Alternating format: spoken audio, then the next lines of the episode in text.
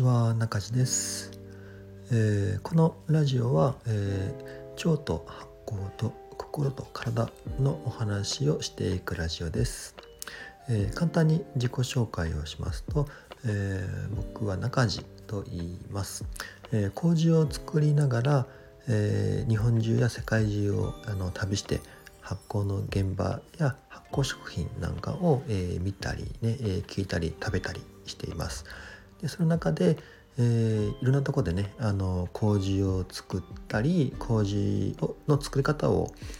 みんなに、えー、伝えたりっていう活動をしています。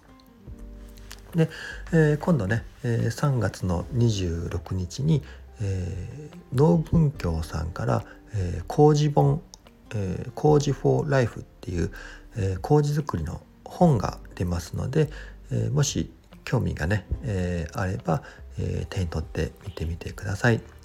でこういう本の中や、えー、僕のライフワークである、えーと、麹と発酵について、えー、このラジオの中でお話ししていきたいと思います。もしあの聞きたいこととか質問や、えー、ラジオの中で取り扱ってほしいこととかね、えー、ありましたら、えー、コメントをあのください。えー、まずあの麹菌ってこんなんだよっていう話をねしてみたいと思います。えー、麹っていうのは、えー、そうですね例えば、えー、味噌とかお醤油とかお酢とかお酒とか甘酒とか、まあ、日本人にとって、えー、馴染みの深い調味料、まあ、これがないと日本食和食が作れないよっていう基本調味料がありますよね。その基本調味料を作ってるのが全部麹なんですよね。うん例えばお味噌汁の味噌も、えー、麹と大豆を合わせてお味噌を作るし、えー、お刺身を食べる時の醤油も麹菌と、えー、大豆と小麦まああのたまりとかね、えー、大豆で作る醤油もありますけど、えーまあ、濃い口醤油っていうのは、えー、大豆と小麦と、えー、麹を合わせて、えー、醤油を作ったり、えー、でそのお刺身を食べながら飲むお酒日本酒も麹と、えー、お米を合わせて、えー、お酒を作ったりします。でその日本酒お酒にを、えー、酢酸発酵させるとお酢になるんですよね。でこうやって和食に欠かせない、えー、味噌も醤油も、えー、お酒もお酢も全部麹から作られています。ちなみにあのみりんっていうのもねありますけども甘いお酒ですよね。あれは、えー、お酒を、え、蒸留して、え、焼酎にしてそうお酒をえー、蒸留すると焼酎になるんですよね。で、えー、この焼酎の中に麹ともち米を入れて、えー、糖化させたやつですね。うん、糖化っていうのは、えー、麹でお米を溶かしていくんですよね。うん、突然糖化とか、えー、溶かすって言葉が出てくると、うん、あのここでね、えー、ハテナが出てくる方も多いと思うんですけどこれはまた後でね、えー、おいおい説明していくのでとりあえず話を進めていきますね。えー、麹の役割っていうのはそのお米を溶かしたりとか大豆を溶かしていって甘みやうまみを作るっていう役割があるんですよね。で、えー、さっきのみりんの話に戻りますけど、えー、みりんっていうのは、えー、焼酎の中にもち米と麹を入れて麹で、えー、もち米を溶かしていってでもち米のでんぷんを、えー、甘み糖分に変えていくんですね。糖分に分解していくでその麹菌で分解された糖分が焼酎の中にこう充満していって甘い焼酎ができるんですね。甘いお酒ができます。これが、えー、みりんですよね。なのでみりんも麹から作られている。え味噌も醤油もお酒も、えー、お酢も、えー、みりんも全部麹から作られているんですよ。であのこれって実はあの和食日本食を作る時の基本調味料って呼ばれるものですよね。えー、和食の基本調味料って、えー、さしすせそってあって、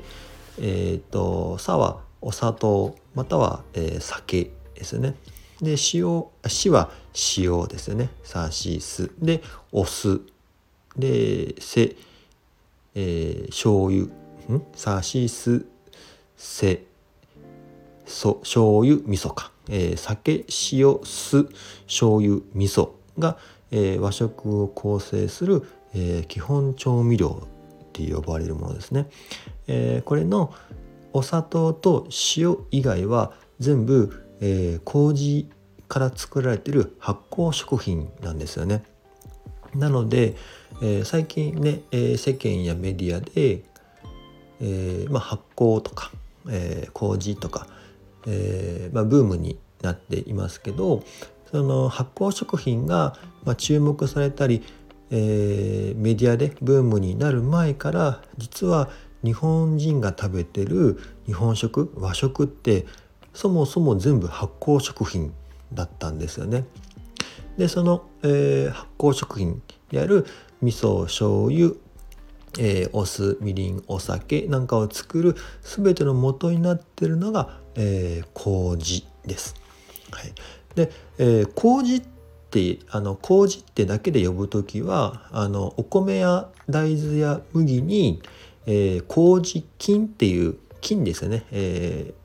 カビ菌なんですけども、えー、麹菌を、えー、培養してしたものが俗に一般的に麹って呼ばれます。